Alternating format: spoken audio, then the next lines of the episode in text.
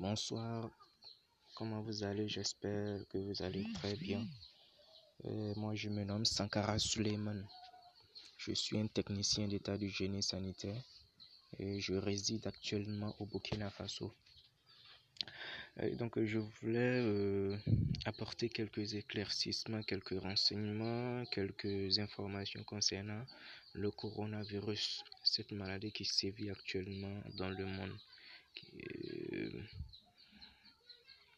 Et ces informations, c'est une partie euh, euh, d'une étude du docteur Claudel Noubissier, un Camerounais, un Camerounais médecin entrepreneur. Donc, euh, je voulais vous faire partager quelques informations là-dessus. Donc, nous allons commencer avec l'historique même du coronavirus. Euh, dit que les coronavirus regroupent de nombreux virus dont seuls certains sont pathogènes pour l'homme et parfois mortels. Ce sont des virus à ARN fréquent de la famille des coronaviridae. Viridae. Ça dépend de, la prononciation de tout un chacun. Parce qu'il y a d'autres qui disent coronaviridae, euh, d'autres disent coronaviridae. Donc, euh, est une famille de virus à ARN simple, brun, enveloppé de sens positif. Le virus doit son nom à l'apparence de ses particules virales, portant des, des excroissances qui créent une image qui rappelle la couronne solaire en micrographie électronique. Cette propriété est à l'origine du nom des virus de cette famille, les coronavirus. Les coronavirus ont été découverts dans les années 1960. Écoutez bien, dans les années 1960, les premières découvertes furent ceux de la bronchite infectieuse du poulet, puis deux virus des cavités nasales de patients humains atteints de rhume, ensuite nommés coronavirus humain 22 9E. 229E ou 229E et coronavirus humain OC43. Les, pathologies, les différentes pathologies liées au coronavirus sont de sept types. Donc on a sept types de coronavirus qui infectent couramment l'homme, dont quatre sont dont quatre sans gravité et trois causant des infections graves. Nous avons les infections bénignes. Les infections bénignes sont des rhumes avec fièvre et des maux de gorge dus à des végétations adénoïdes gonflées, principalement en hiver ou au début du printemps. Le coronavirus serait la cause de 15 à 30% des rhumes courants chez l'homme ce sont le 229E, le NL63, le OC43 et le HKU1. Quatre types de coronavirus inconnus chez la chauve-souris. On a les infections graves. Les infections graves sont dues à des coronavirus qui ne se trouvent pas naturellement chez l'homme, mais qui se trouvent habituellement chez des mammifères comme la chauve-souris. Les infections sont des infections des poumons responsables de pneumonie, la pneumopathie virale qui se manifeste virales qui se manifestent sous forme d'épidémie. La première en 2003 qui déclencha une alerte mondiale par l'OMS. Le nom de la maladie est le syndrome respiratoire aigu sévère lié au coronavirus ou encore le SARS-CoV. Il est provoqué par le SARS-CoV identifié en 2003. Ce virus est à l'origine d'une épidémie qui a débuté en Chine fin 2000. Donc ça a commencé euh, en fin 2002, le SARS-CoV. Et ça a été identifié en 2003. Euh, le SARS-CoV a fait plus de 8000 cas euh, qui ont été recensés dans 30 pays et 774 personnes sont décédées suite à cette maladie, soit près de 10% de mortalité.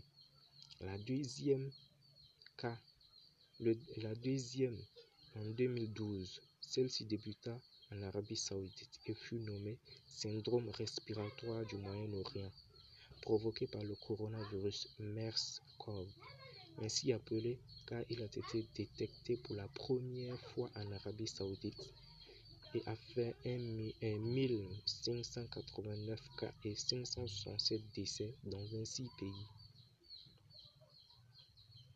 soit un taux de mortalité environ 30%. Et la dernière en date en 2019, c'est la maladie qu'on nomme maladie à coronavirus 2019 en abrégé COVID COVID-19. COVID-19. Coronavirus disease 19. C'est ce que ça veut dire. COVID-19, ça signifie en réalité coronavirus disease 19. Et, et elle est liée au SARS-CoV-2. Apparu en Chine en décembre 2019, les premiers cas recensés sont des personnes s'étant rendues sur un marché local à Wuhan, dans la province de Hubei. Sur le plan virologique, le SARS-CoV-2 est très proche du SARS-CoV. C'est pourquoi il a été placé dans, dans la même espèce de coronavirus, suivi du chiffre 2 pour le distinguer du précédent.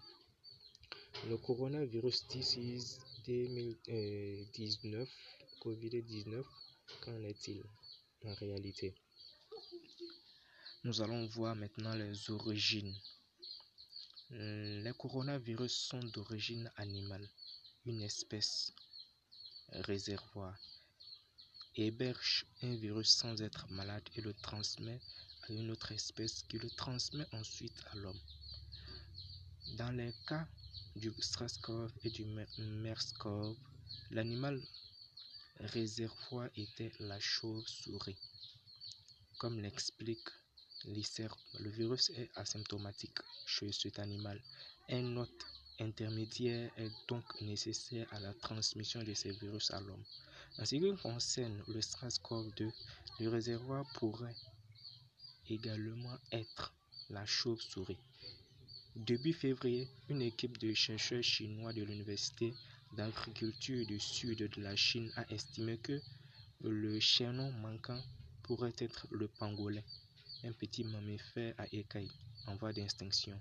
Mais la prudence est de mise. En attendant une, une confirmation définitive, le virus passerait chez l'homme via la sécrétion animale dans des conditions particulièrement qui restent à identifier. Comment se fait la transmission Il y a euh, deux manières, deux voies par lesquelles le coronavirus euh, se propage, se transmet. On a euh, le premier, la première voie, c'est l'interhumain, la transmission interhumaine. Le coronavirus SARS-CoV SARS-CoV-2 et le MERS-CoV se transmettent non seulement de l'animal à l'homme, mais aussi d'homme à l'homme. En ce qui concerne la maladie COVID-19, celle-ci se transmet par les postillons, gouttelettes de salive, projetées en toussant ou en éternuant. Il faut donc des contacts étroits et prolongés pour la transmettre. Nous avons, à travers la famille, même chambre d'hôpital ou d'internat, ou avoir eu un contact à moins de 1 mètre du malade en l'absence de mesures de protection efficaces. Deuxième, euh, la transmission environnementale.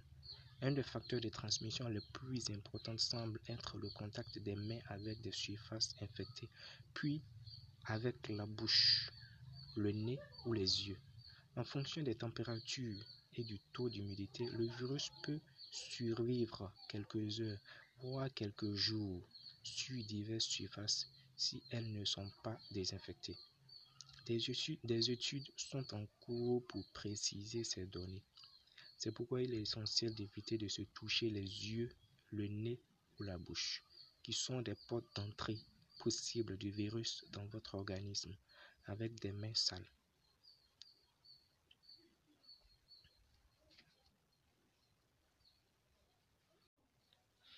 Alors, euh, nous allons voir les mesures dites barrières.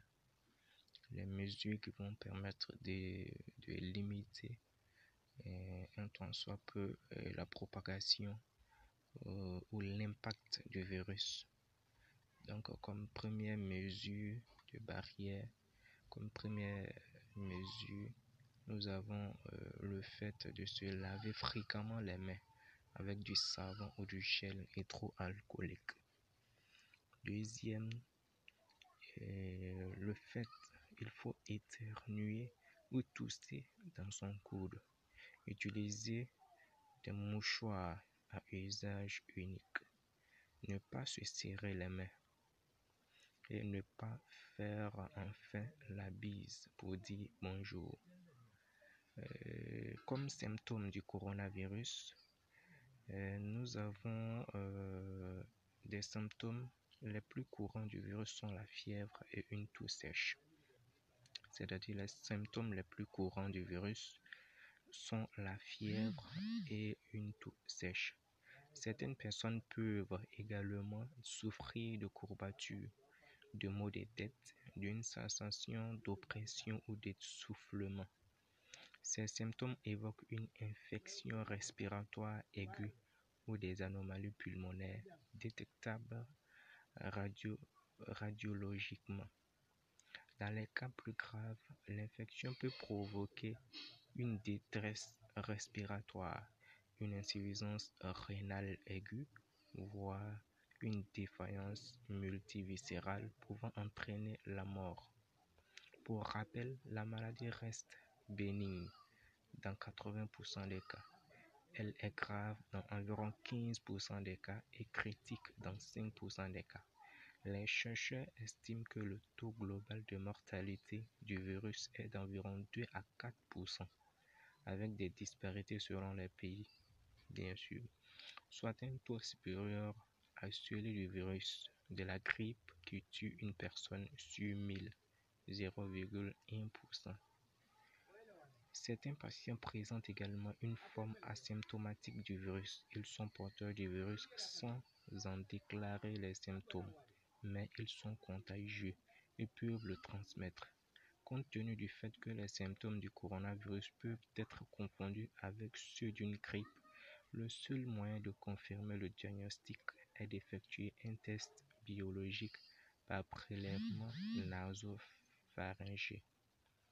Le, résultat s'obtient généralement en 3-5 heures. Il y a des personnes à risque. Les informations disponibles suggèrent que le virus peut causer des symptômes similaires à ceux d'une grippe modérée, mais aussi des symptômes plus graves comme pour beaucoup de maladies infectieuses. Et les personnes présentant des maladies chroniques préexistantes, l'hypertension, maladie cardiovasculaire, diabète, maladie hépatique, maladie respiratoire, semblent plus susceptibles de développer des formes sévères, de même que les personnes âgées et immunodéprimées. Les patients atteints de bronchopneumopathie chronique obstructive BPCO seraient particulièrement vulnérables. Une étude parue fin février dans la revue JAMA indique également que des hommes pourraient être plus impactés par le virus. Les enfants de moins de 15 ans seraient peu susceptibles de déclencher une forme sévère de coronavirus. Dans une étude portant sur les 72 000 premiers cas chinois, il y a eu 0% de décès chez les moins de 15 ans.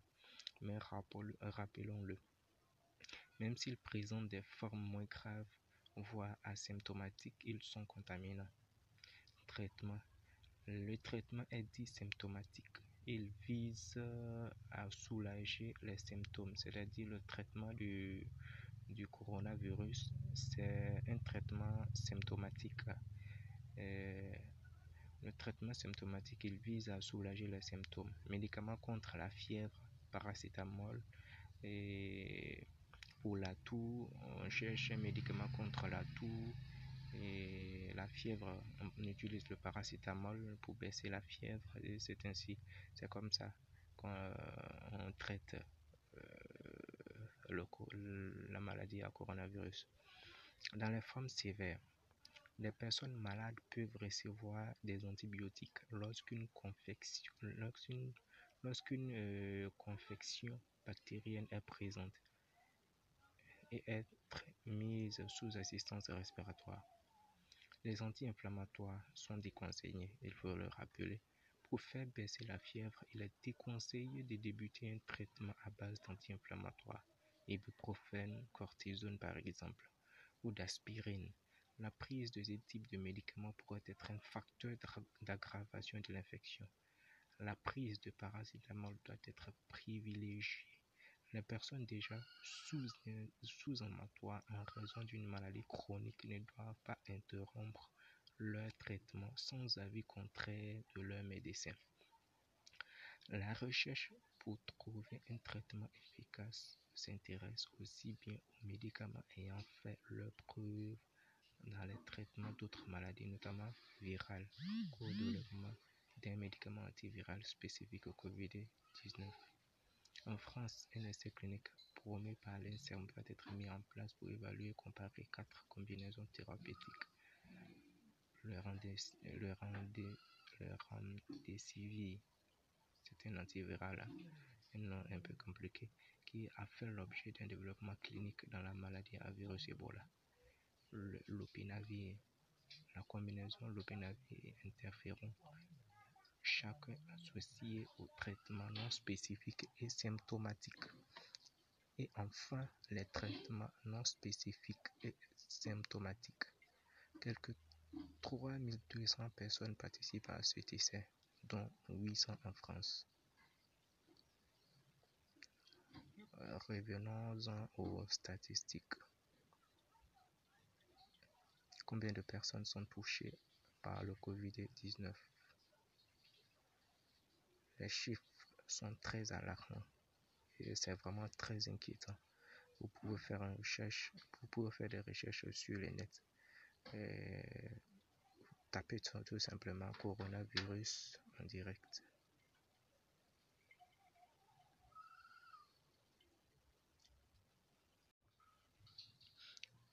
Ok, comme vous pouvez le constater par vous-même, il faut dire que le monde est en quarantaine. Et cette maladie se propage à une vitesse euh, incroyable. Donc, euh, il conviendrait à tout un chacun de prendre les mesures d'hygiène nécessaires pour se protéger soi et soi-même et se protéger, se protéger soi-même et protéger et son entourage, protéger les autres. Il ne faut pas prendre euh, cette affaire à la légère. Ne surtout pas que vous preniez euh, ça à la légère. Donc, euh, comme résumé, on peut dire que le coronavirus 2019 est une nouvelle souche d'une classe de virus connue depuis 1960 et que 80% des personnes infectées guérissent. Les personnes susceptibles de développer les formes graves de la maladie sont ceux ayant une immunité faible, c'est-à-dire les diabétiques, des personnes âgées, les immunodéprimés, etc. Et que le respect des règles d'hygiène de base permet de prévenir efficacement la maladie lavage des mains avec de l'eau et du savon, port de masque, etc. Le confinement reste la meilleure stratégie pour endiguer le développement de la pandémie. Le problème que pour cette maladie représente une fantastique, une fantastique opportunité d'affaires pour les entrepreneurs. Ça, c'est euh, d'un point de vue entrepreneurial. Donc, euh, que Dieu vous bénisse, qu'il nous garde en vie, qu'il nous épargne d'une telle maladie et qu'il nous accorde la santé. Merci, bonne soirée, surtout c'était Sankara Suleiman au Burkina Faso, technicien d'état du génie sanitaire. Merci.